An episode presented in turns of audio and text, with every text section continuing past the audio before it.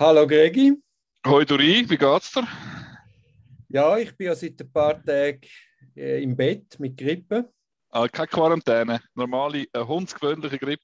Ein Hund, also es heisst nicht einmal Grippe, sondern Grippe ist, weil es scheinbar nicht in der Schweiz, sondern es ist einfach so eine Erkältung mit Gliederschmerzen, Halsweh und ein bisschen Temperatur. Ja, darum sehen wir uns ja ausnahmsweise mal nur per Zoom, gell? Genau, jetzt sind wir am Zoomen und äh, ich bin äh, in diesem Zustand, es hat die Nase wie verrückt gelaufen und Husten. Und dann kommst du unter der Maske keine Luft mehr über. Und ich bin zu Basel und habe natürlich noch heim. Und dann wirst du im Zug angeschaut wie ein Schwerverbrecher. wenn, du hast ohne Maske? Mal schon mit Maske. Aber weißt wenn du, wenn du so verkältet bist, dann hast, habe ich fast keine Luft mehr unter der Maske. Okay, aber bist du doch nicht immer noch so ein guter Bürger, der selbst die Maske nicht abzieht. He? Ja, wer willst du denn machen? Ja, das wäre ja, das könnte man gar noch durchspielen. Was ist, wenn dann wird, wird die Masken abgezogen und du wirst nachher bestraft? Ja. Hast du einen Rechtfertigungsgrund, oder? Was? Versticken wegen. Ja, äh, was ist das? Äh, schöne, schöne, schöne Prüfungsfrage. ja. ja, und dann hat es mich ins Bett gehauen. Mhm. Und Skirennen sind dann leider alle, weißt du, ich bin nicht mehr in der Lage gewesen, so wirklich, wirklich etwas zu denken, aber so Skirennen wäre perfekt gewesen. Leider sind dann die alle ausgefallen. Und dann bin ich, habe ich angefangen, Schach-WM zu schauen. Hey, das ist das Spannendste, was es gibt.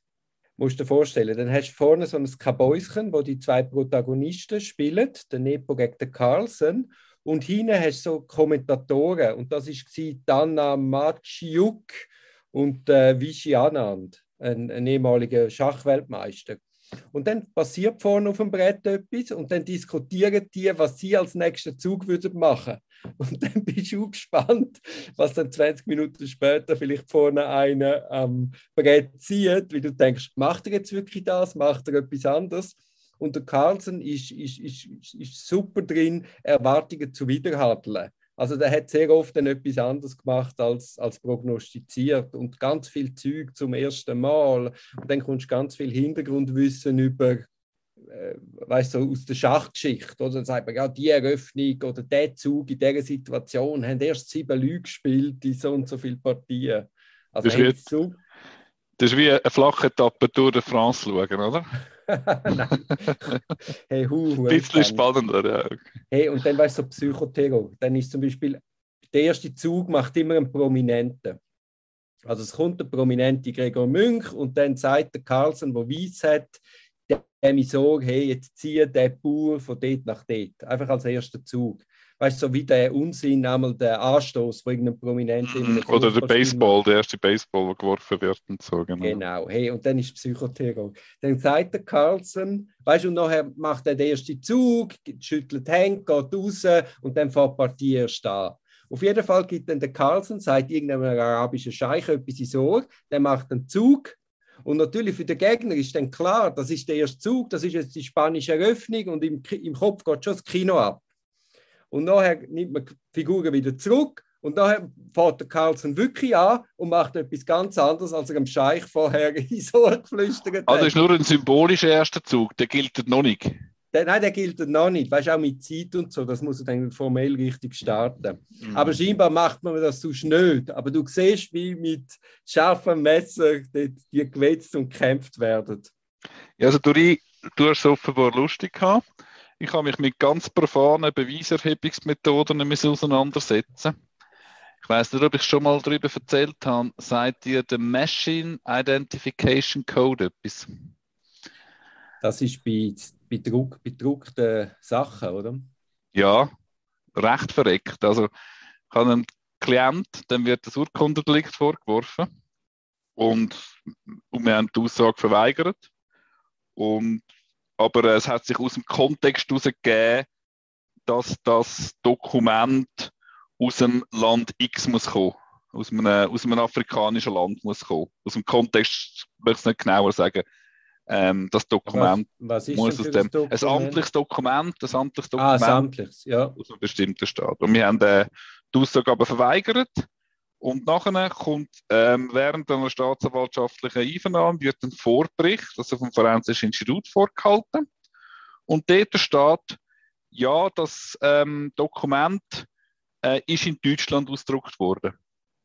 Voilà. Ich, ja, ja, und ich dann so, ja, also, äh, und hat dann da interveniert und, äh, und will sagen, ja, das ist nicht nachvollziehbar. Es ist einfach so die Aussage gekommen, Ab Abklärungen oder so haben ergeben, dass das Dokument in Deutschland gedruckt worden ist. Und dann habe ich, ähm, habe ich mich mit dem noch, zum Glück, also noch selbstverständlich nicht zufrieden gegeben und habe wieder nachfragen.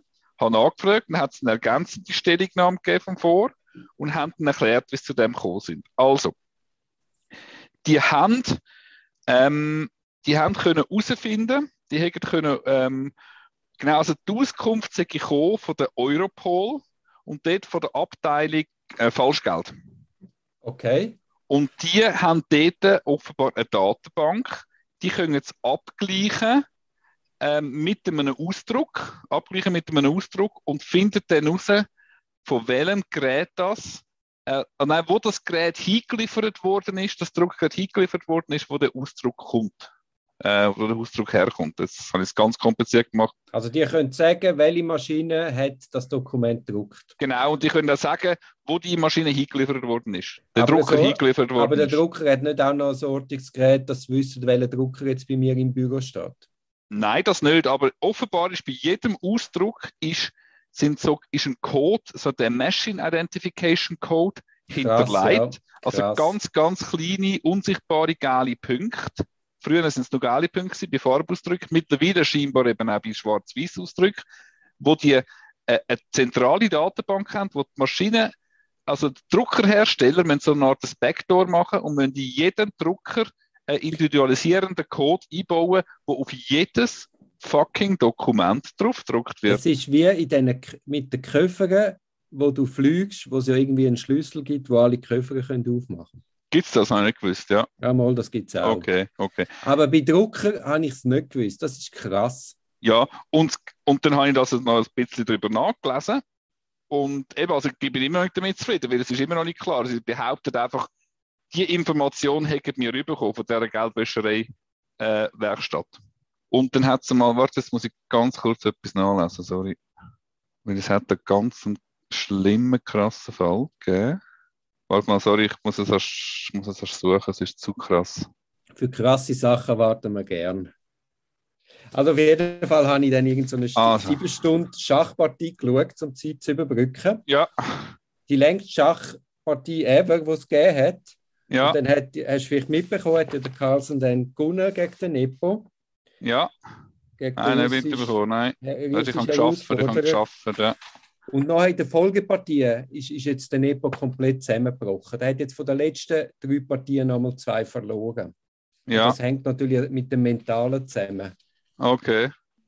Aber ja, hast, hast du einen krassen Fall gefunden? Ja, also genau. Es gibt einen Fall, da hat ein Whistleblower, wir haben ja schon mal über, gerade letztes über Whistleblower gemacht, das ist der, ja, da habe ich super viel Feedback Reality bekommen. Leaf Winner.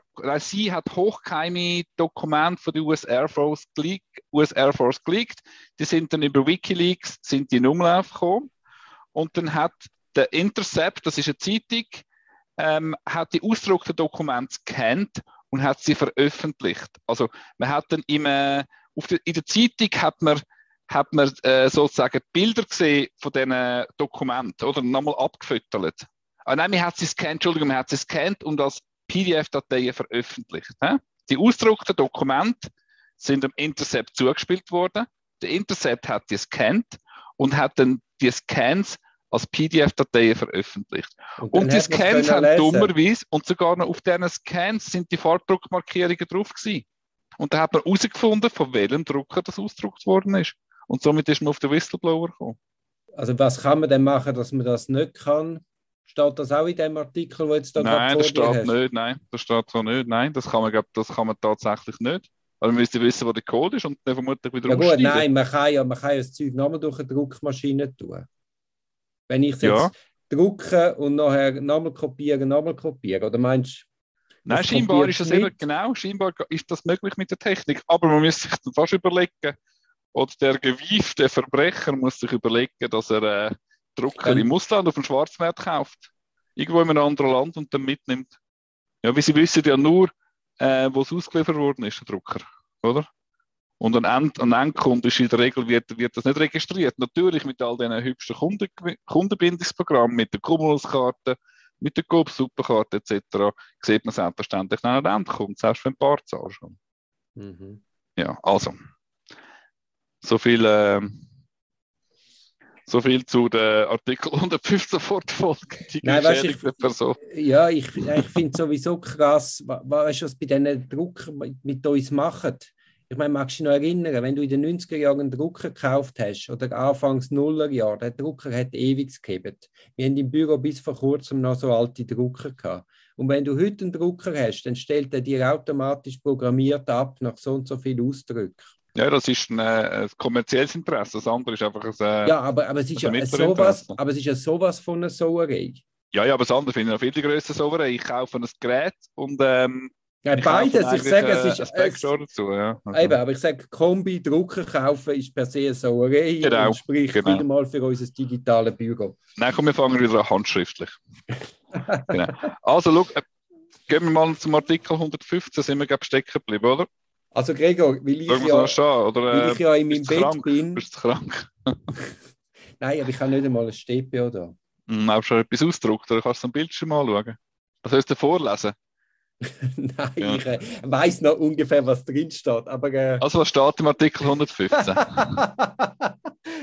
Nein, also. Genau. Also, jetzt, also, das ist so ein kurzer Artikel, da kann ich schon vorlesen. Die, als geschädigte Person gilt die Person, die durch die Straftat in ihren Rechten unmittelbar verletzt worden ist.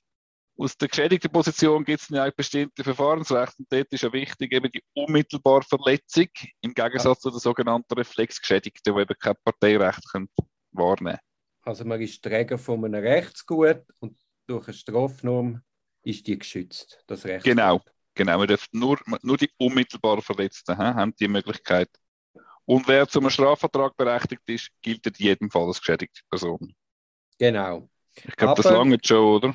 Aber geschädigte Person heißt nicht unbedingt und automatisch äh, Parteirecht. Nein, das musst, muss, du, musst du noch konstituieren. konstituieren als Privatkläger. Aber das ist sozusagen die Voraussetzung, genau. Mhm. Ja. Gut. Gut, und dann haben wir 116. Sind Opfer also, wahrscheinlich, oder? Genau, sagen der zweite Abschnitt. Wir sind jetzt im dritten Kapitel, geschädigte Person, Opfer und Privatklägerschaft. Der erste Abschnitt, geschädigte Person, hat nur einen Artikel. Der zweite Abschnitt ist Opfer und das fängt mit äh, Artikel 116 mit der Begrifflichkeit an.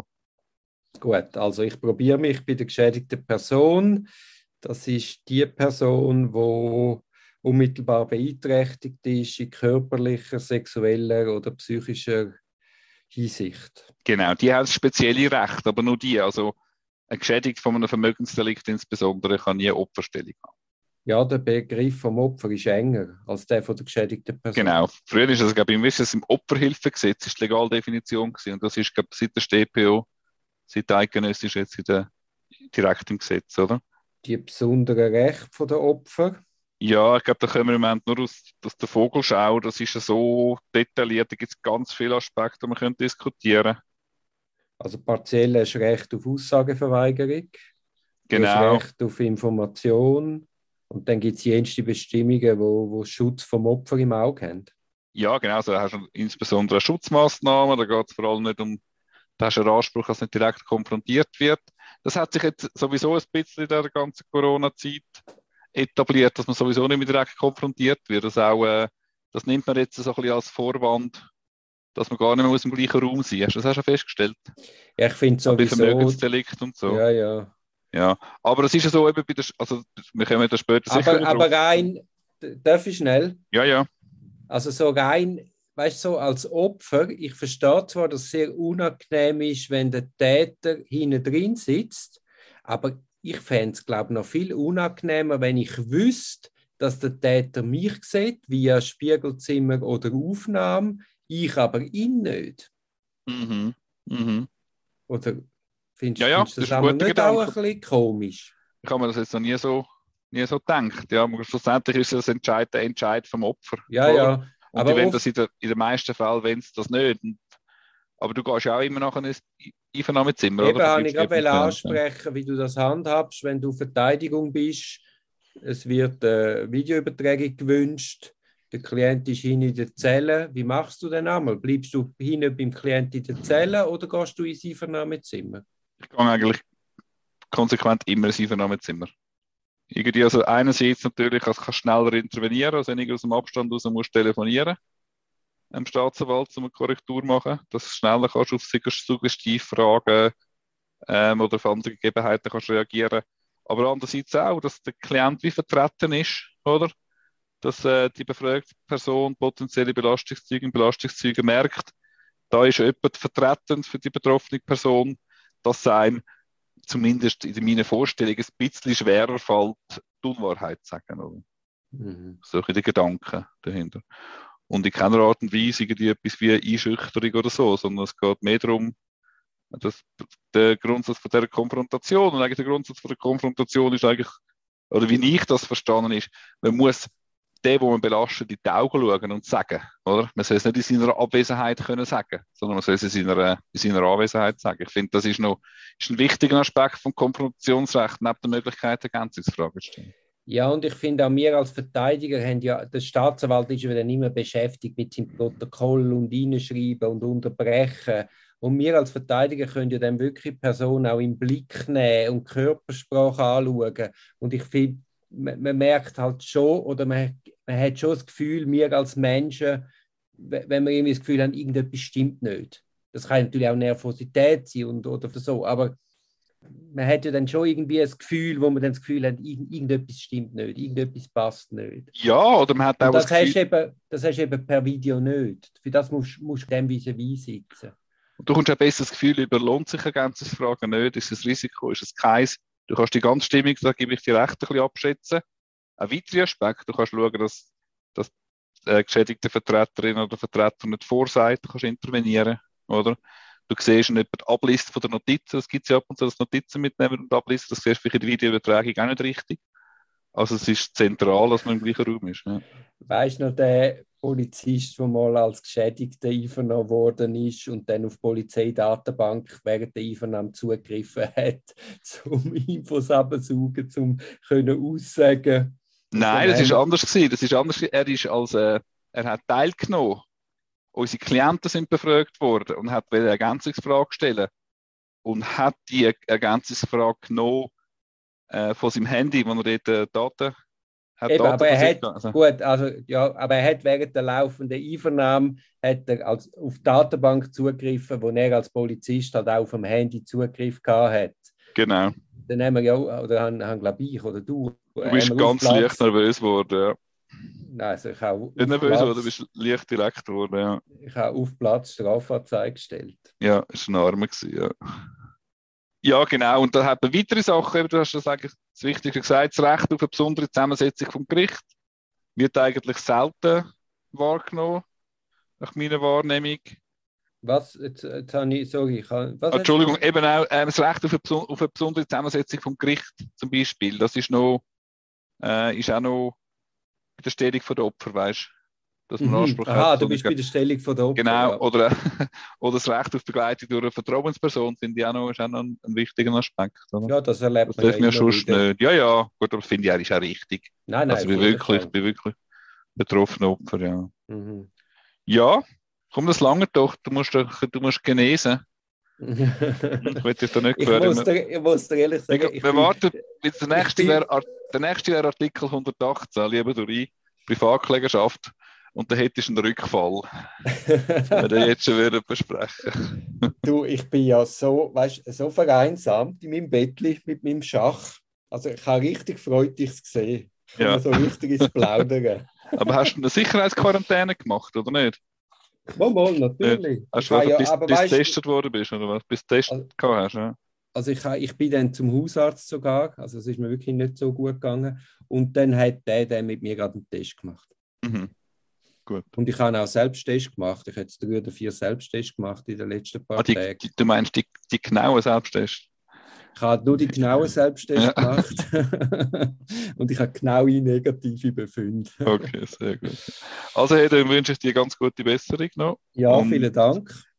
Ja, dann äh, es schreit er ja voran. Wir haben bald, bald die besinnliche Zeit. Ich glaube, dann nehmen wir ein oder zwei dann im Voraus auf, oder? Für über die vierte könnten wir machen, damit wir können durchsenden können.